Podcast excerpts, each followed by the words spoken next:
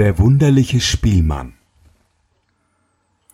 Es war einmal ein wunderlicher Spielmann, der ging durch einen Wald, mutterselig allein, und dachte hin und her, und als für seine Gedanken nichts mehr übrig war, sprach er zu sich selbst, mir wird hier im Walde Zeit und Weile lang. Ich will einen guten Gesellen herbeiholen. Da nahm er die Geige vom Rücken und fiedelte eins, dass es durch die Bäume schallte. Nicht lange, so kam ein Wolf durch das Dickicht dahergetrabt. Ach, ein Wolf kommt. Nach dem trage ich kein Verlangen, sagte der Spielmann. Aber der Wolf schritt näher und sprach zu ihm, Ei, du lieber Spielmann, was fielst du so schön? Das möchte ich auch lernen. Das ist bald gelernt, antwortete ihm der Spielmann. Du musst nur alles tun, was ich dich heiße. O Spielmann, sprach der Wolf, ich will dir gehorchen, wie ein Schüler seinem Meister. Der Spielmann hieß ihn mitgehen, und als sie ein Stück Wegs zusammengegangen waren, kamen sie an einen alten Eichbaum, der innen hohl und in der Mitte aufgerissen war. Sieh her, sprach der Spielmann, willst du fiedeln lernen, so lege die Vorderpfoten in den Spalt. Der Wolf gehorchte.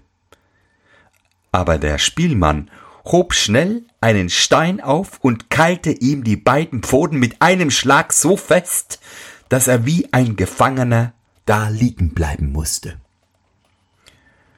Warte da so lange, bis ich wiederkomme, sagte der Spielmann und ging seines Weges. Über eine Weile sprach er abermals zu sich selber.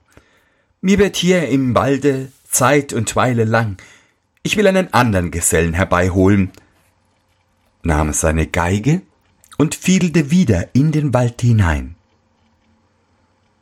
Nicht lange, so kam ein Fuchs durch die Bäume dahergeschlichen. Ach, ein Fuchs kommt, sagte der Spielmann, nach dem trage ich kein Verlangen. Der Fuchs kam zu ihm heran und sprach Ei, du lieber Spielmann, was fiedelst du so schön? Das möchte ich auch lernen. Das ist bald gelernt, sprach der Spielmann. Du musst nur alles tun, was ich dich heiße. O Spielmann, antwortete der Fuchs, ich will dir gehorchen wie ein Schüler dem Meister. Folge mir, sagte der Spielmann. Und als sie ein Stück Wegs gegangen waren, kamen sie auf einen Fußweg, zu dessen beiden Seiten hohe Sträuche standen. Da hielt der Spielmann still, bog von der einen Seite ein Haselnussbäumchen zur Erde herab und trat mit dem Fuß auf die Spitze.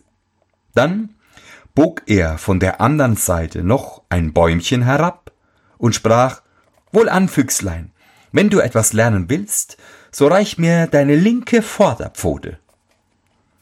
Der Fuchs gehorchte, und der Spielmann band ihm die Pfote an den linken Stamm. Füchslein, sprach er, nun reich mir die rechte die band er ihm an den rechten Stamm. Und als er nachgesehen hatte, ob die Knoten der Stricke auch fest genug waren, ließ er los, und die Bäumchen fuhren in die Höhe und schnellten das Füchslein hinaus, dass er in der Luft schwebte und zappelte.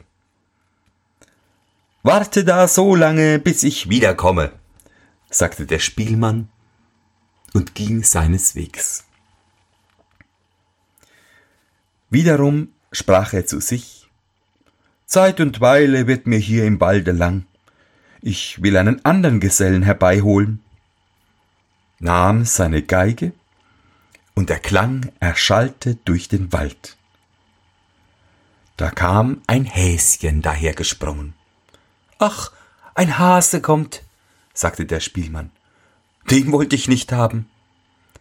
Ei, du lieber Spielmann, sagte das Häschen. Was fehlst du so schön? Das möchte ich auch lernen. Das ist bald gelernt, sprach der Spielmann. Du musst nur alles tun, was ich dich heiße. O Spielmann, antwortete das Häslein, ich will dir gehorchen wie ein Schüler seinem Meister. Sie gingen ein Stück Wegs zusammen, bis sie zu einer lichten Stelle im Wald kamen, wo ein Espenbaum stand. Der Spielmann band dem Häschen einen langen Bindfaden an den Hals, wovon er das andere Ende an den Baum knüpfte. Munter, Häschen, jetzt spring mir zwanzigmal um den Baum herum, rief der Spielmann, und das Häschen gehorchte und wie es zwanzigmal herumgelaufen war, so hatte sich der Bindfaden zwanzigmal um den Stamm gewickelt, und das Häschen war gefangen. Und es mochte ziehen und zerren, wie es wollte, es schnitt sich nur den Faden in den weichen Hals. Warte da so lang, bis ich wiederkomme, sprach der Spielmann und ging weiter. Der Wolf indessen hatte gerückt, gezogen, an dem Stein gebissen und so lange gearbeitet, bis er die Pfoten frei gemacht und wieder aus der Spalte gezogen hatte. Voll Zorn und Wut eilte er hinter dem Spielmann her und wollte ihn zerreißen. Als ihn der Fuchs laufen sah, fing er an zu jammern und schrie aus Leibeskräften Bruder Wolf, komm mir zu Hilfe, der Spielmann hat mich betrogen.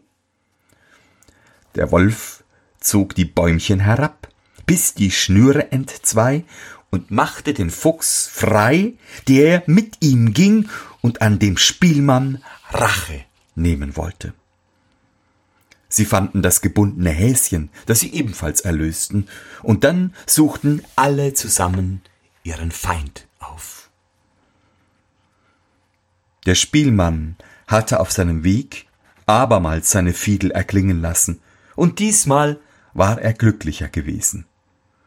Die Töne drangen zu den Ohren eines armen Holzhauers, der alsbald, er mochte wollen oder nicht, von der Arbeit abließ und mit dem Beil unter dem Arme herankam, die Musik zu hören. Denn einen Menschen suchte ich und keine wilden Tiere. Und fing an und spielte so schön und lieblich, dass der arme Mann wie bezaubernd dastand und ihm das Herz vor Freude aufging. Und wie er so stand, kamen der Wolf, der Fuchs und das Häslein heran und er merkte wohl, dass sie etwas Böses im Schilde führten. Da erhob er seine blinkende Axt und stellte sich vor den Spielmann, als wollte er sagen, wer an ihn will, der hüte sich, der hat es mit mir zu tun. Da ward den Tieren Angst, und liefen in den Wald zurück. Der Spielmann aber spielte dem Manne noch eins zum Dank und zog dann weiter.